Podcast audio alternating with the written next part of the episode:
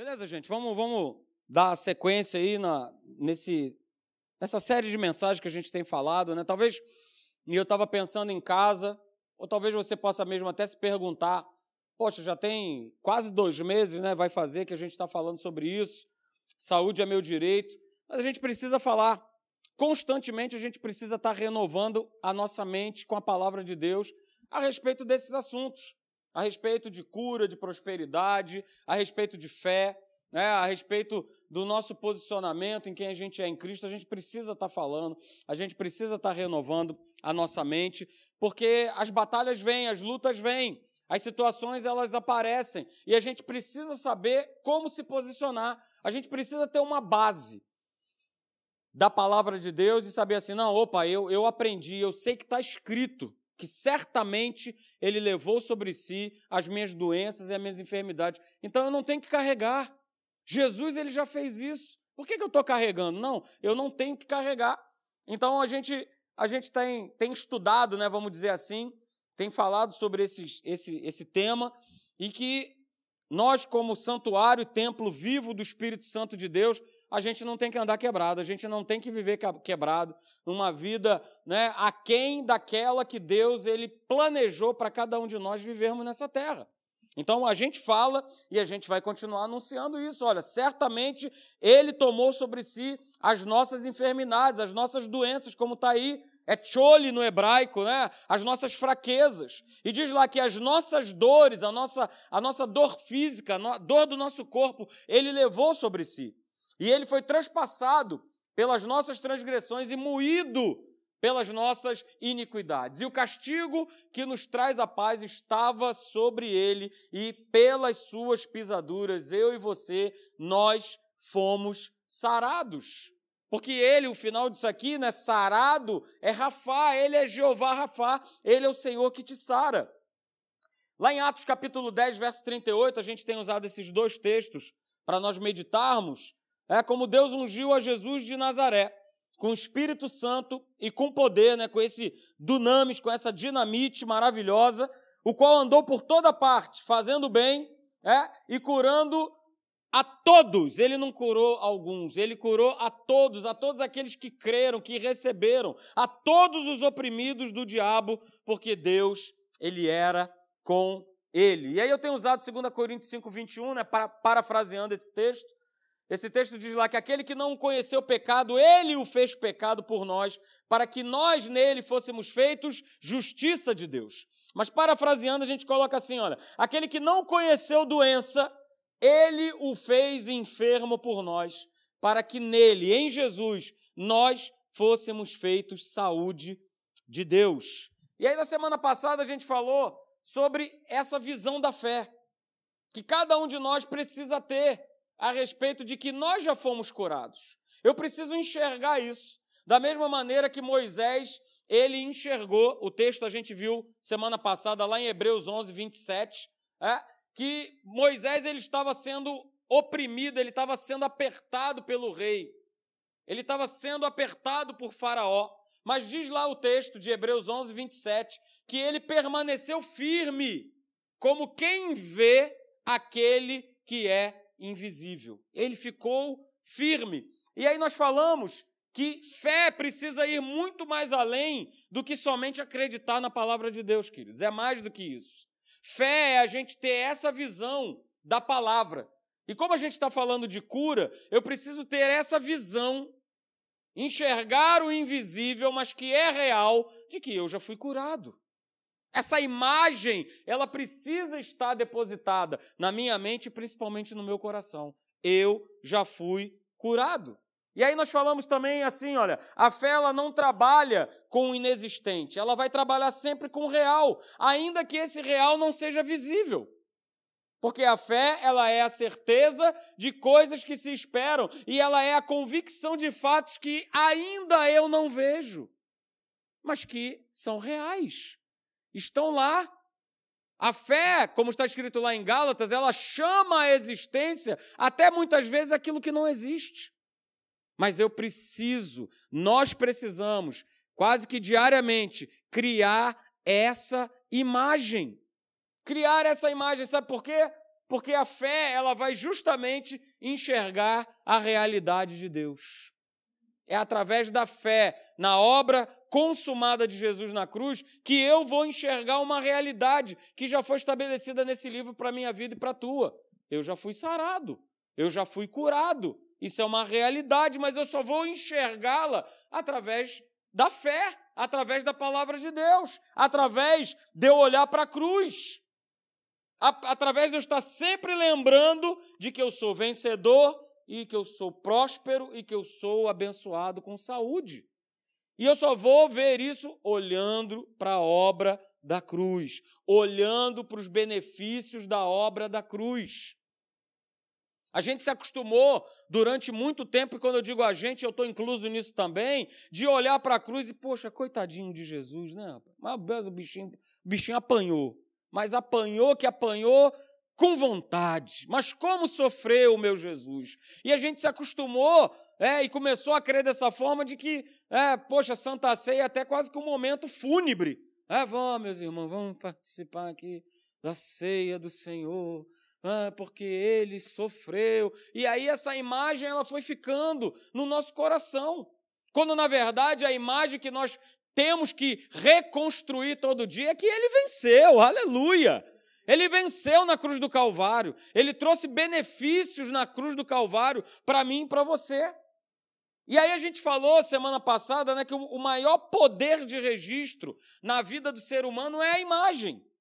Porque isso que eu estou falando aqui para vocês vai passar uma hora, vai passar amanhã, você vai ter pequenas lembranças daquilo que eu falei. Mas da imagem que eu vou colocar aqui, você vai lembrar. Com certeza você vai lembrar, como lembrou semana passada. Não é isso? Você olha para esse camarada aí, você lembra de quem? De qual propaganda? Pois é. Mas sabe por que, que você olha para ele e imediatamente você faz associação? Porque você viu esse camarada anos e anos e anos e anos e anos falando a respeito de um mesmo produto na televisão. Se eu perguntar talvez aqui para você, ah, qual é o nome dele? Você talvez não saiba. Alguns podem até saber, mas a grande maioria não sabe. Mas você sabe que esse cara é o cara do Bombril. Porque a imagem ficou. A imagem ficou. Quer ver outra imagem que ficou? Essa imagem aí ficou. Qual era a marca do cigarro? Pois é. Não vou nem perguntar quem fumou, aleluia. Ah? Mas é a marca que ficou. Era você associar o cowboy lá, montado lá no cavalo. Ah? Opa, você já associava que era a marca do cigarro. Não é isso? Outra marca que você cansou de ver, ver, ver e ver. Ah? Qual é essa marca aí? Olha aí. E muitos usaram. E ficou a imagem. E ficou a imagem dessa marca. Mas por que, que ficou a imagem? Porque você viu e viu e tornou a ver e vê de novo e vê de novo e vê de novo. Por isso, queridos, olha só, é que a fé é justamente ter essa visão, é ter essa imagem do que a palavra de Deus ela fala no nosso coração. Eu preciso me ver curado, eu preciso me ver sadio, eu preciso me ver próspero, eu preciso é, me ver salvo, eu preciso me ver digno de receber. Eu tenho que ver isso toda hora, porque vai ter uma contraforça dizendo: não, rapaz, você não é nada disso, não. Você é derrotado, fracassado, você é doente, olha aí, está aí o diagnóstico para te provar isso. Está aí o que o médico te falou. E aí, com quem que eu vou ficar? Com quem o que eu vou escolher? Quem eu vou decidir? Então a gente terminou falando isso, queridos. O nosso espírito, influenciado pelo Espírito Santo, com essa influência, a gente tem plena capacidade de ver as verdades que estão na palavra de Deus, de enxergar no mundo do espírito essas verdades da palavra sobre a nossa vida. Mas só através da ação do Espírito Santo, porque naturalmente nós não nos veremos assim. No natural, nós somos bombardeados todo dia para nós nos vermos de maneira diferente do que esse livro aqui nos mostra que nós somos. E é uma escolha.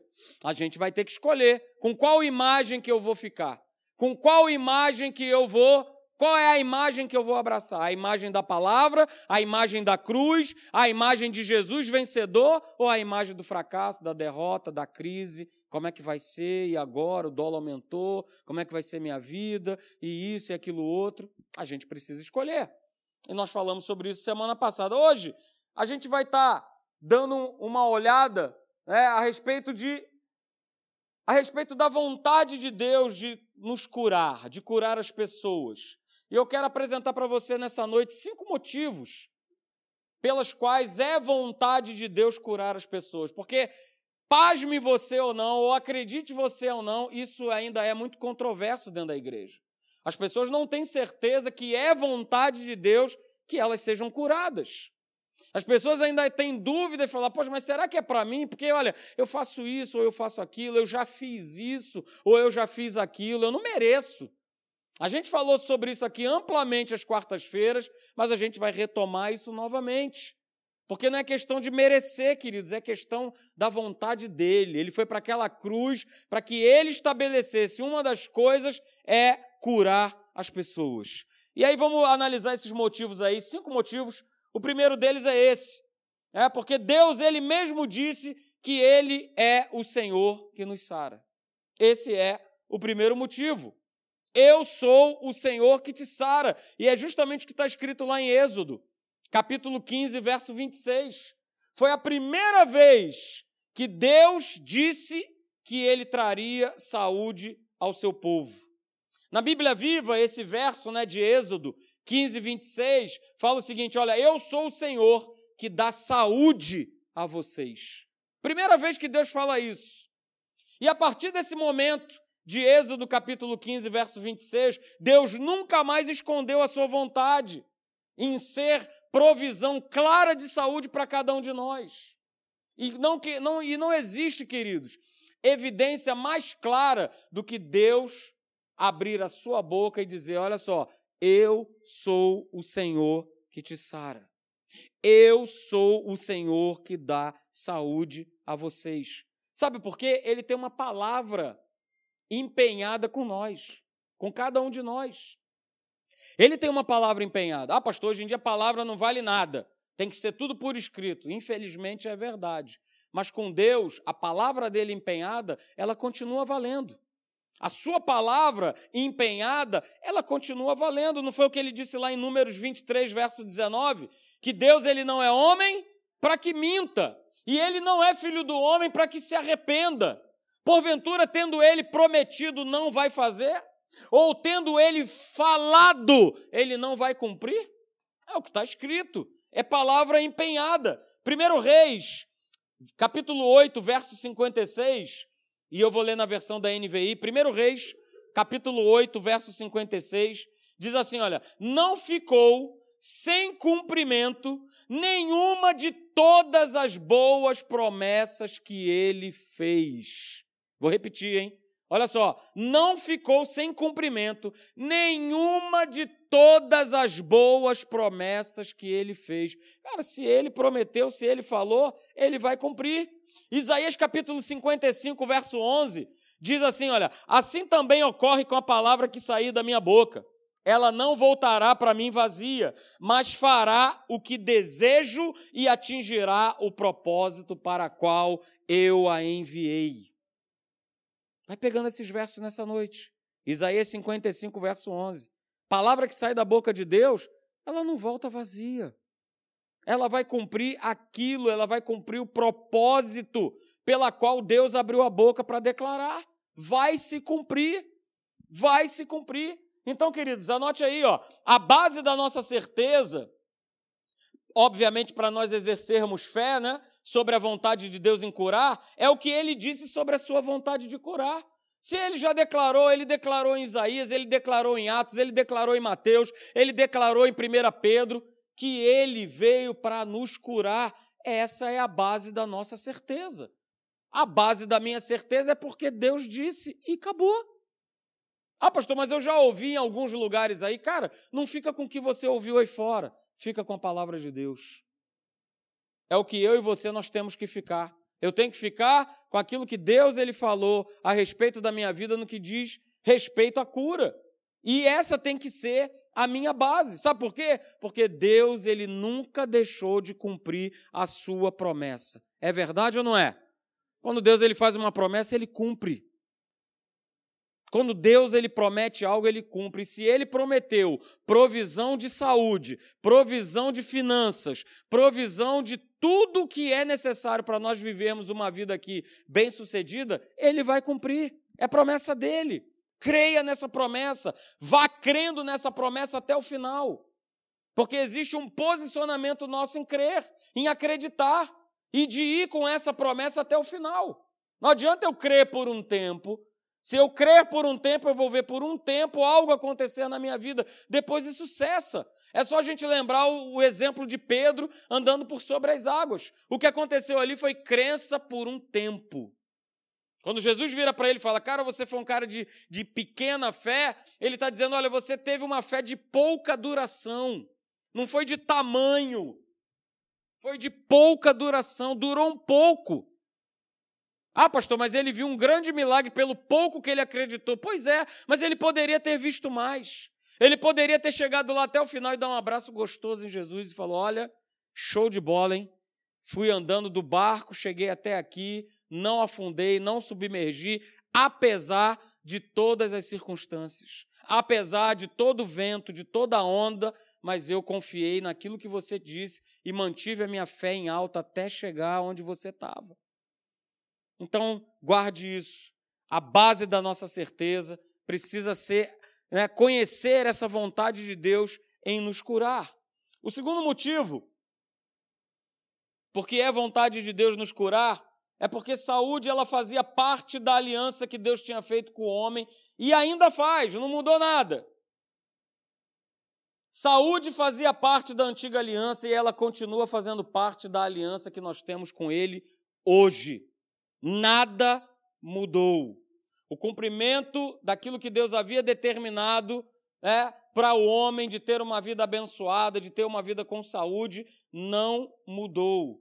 De o um homem ter uma vida de conquistas, do homem ter uma vida de provisão, sendo atendida e assistida, seja ela de coisas materiais ou de saúde, ela continua valendo hoje. E aí eu coloquei para vocês é, eu coloquei Êxodo, capítulo 23, peguei três versos lá, verso 22, 25 e 26 de Êxodo, capítulo 20, 23, na Bíblia Viva, diz assim: Olha, mas se tiverem o cuidado de obedecer ao que ele disser e de fazer o que ele mandar, então, e aí Deus começa: Olha só, eu vou ser inimigo dos teus inimigos. O Senhor abençoará o teu pão. Ele vai abençoar a tua água. Está falando de pão e água, está falando a respeito de provisão.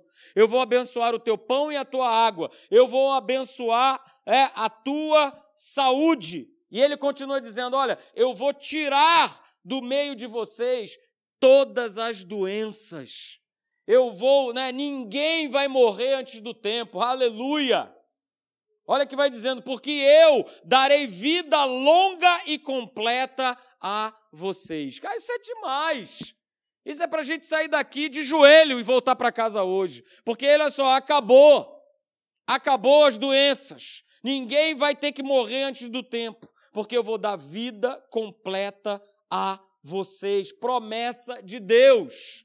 Ah, que fazia parte daquela antiga aliança, pois é, mas continua em vigor hoje com Jesus na cruz. Jesus ele ratifica essa promessa que Deus havia feito ao povo de Israel. Ele ratifica, ele corrobora, olha só, eu agora eu levei sobre mim todas as doenças e enfermidades. Aquilo que foi escrito para o povo lá do Antigo Testamento, eu estou ratificando com a minha própria vida, com o meu sangue na cruz do Calvário. Eu estou ratificando. Ninguém vai morrer antes do tempo, porque eu vou dar vida longa e completa para cada um de vocês. Tome posse, querido. Tome posse. O terceiro motivo por que é vontade de Deus nos curar é porque saúde faz parte do pacote maravilhoso, aleluia, da redenção do homem na cruz do Calvário. Saúde está dentro desse pacote maravilhoso chamado redenção. Pastor, ele me redimiu do quê? Essa, essa redenção ela tem um aspecto, ela tem um caráter triplo. a gente foi redimido da morte espiritual, a gente foi, foi redimido da miséria, da pobreza, da escravidão, da escassez, e nós também fomos redimidos das doenças. Jesus nos substituiu.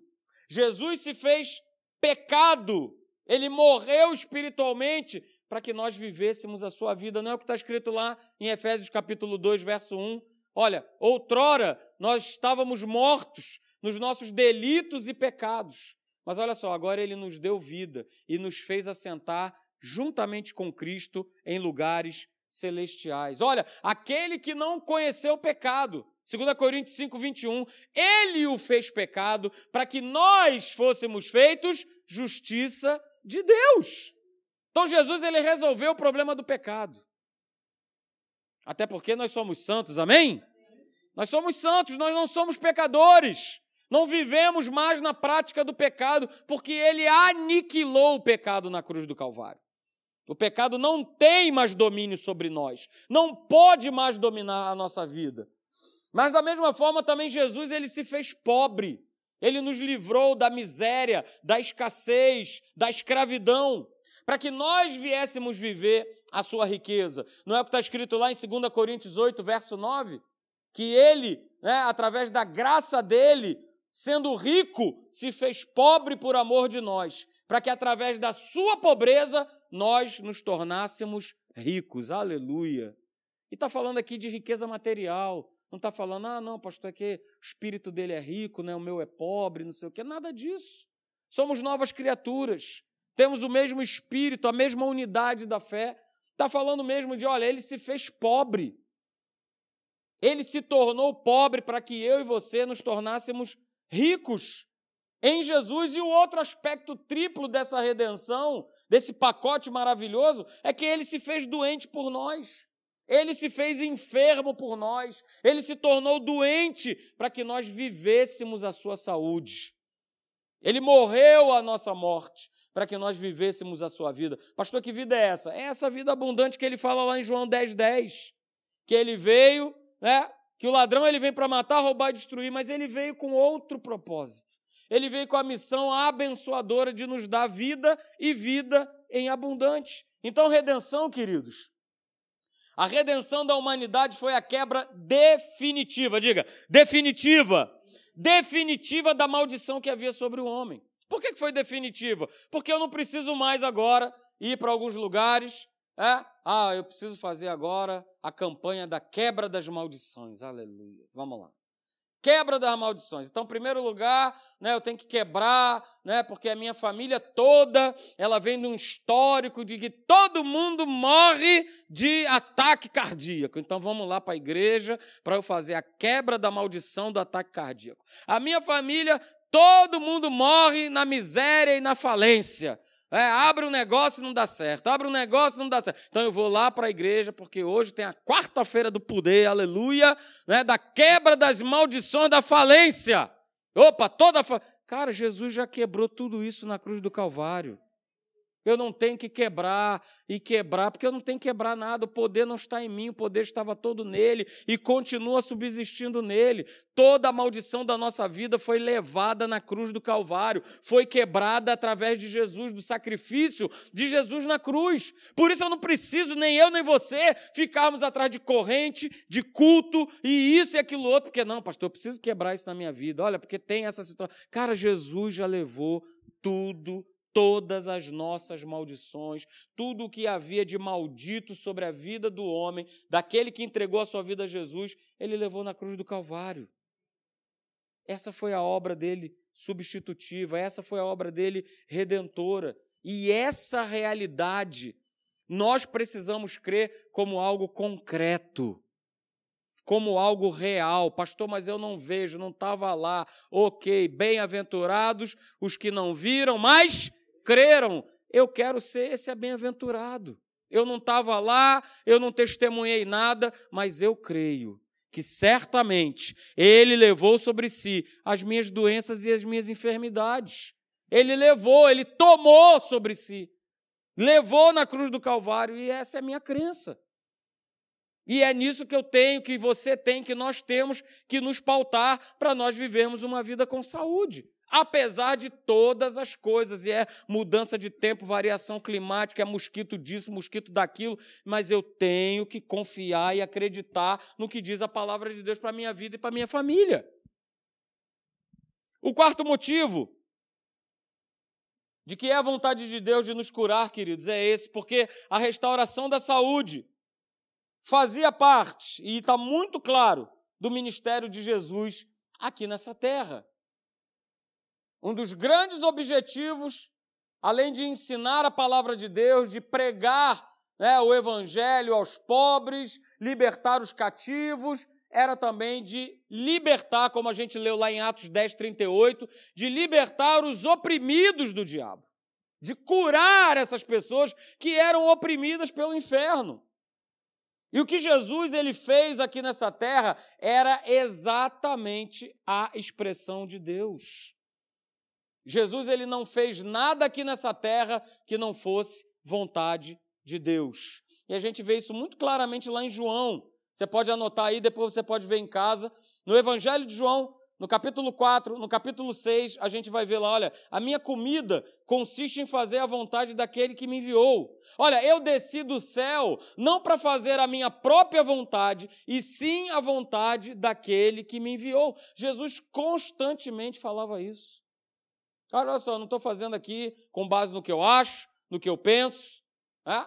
Não, eu estou fazendo exatamente aquilo que o meu pai me mostrou que eu deveria fazer. Por isso ele abre lá, né, no Evangelho de Lucas, no capítulo 4, a partir do verso 16. Olha só, Deus, ele me ungiu. Ele começa assim o texto.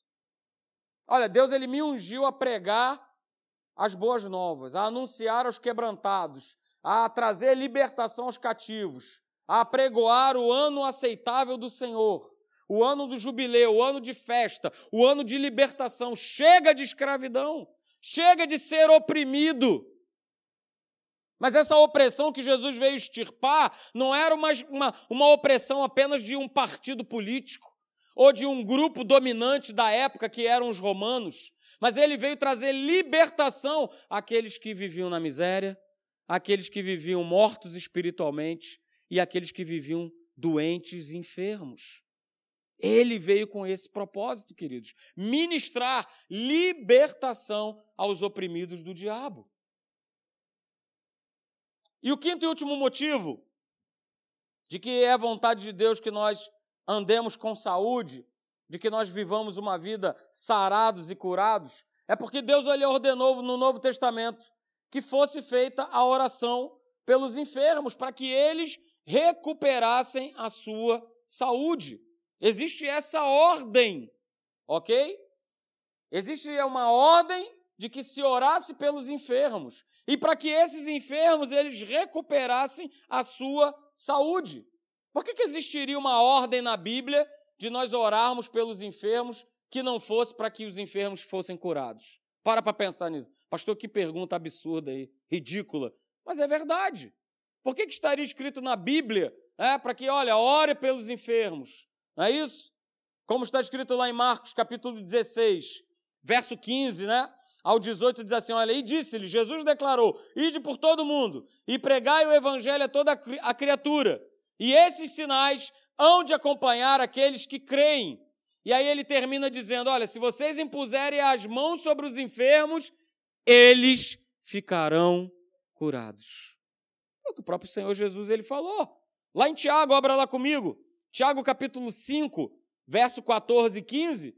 Ah, Está muito claro. Veja o que Tiago ele fala no verso 14 do capítulo 5. Está alguém entre vós doente? Chame os presbíteros da igreja e estes façam oração sobre ele, ungindo-o com óleo em o nome do Senhor.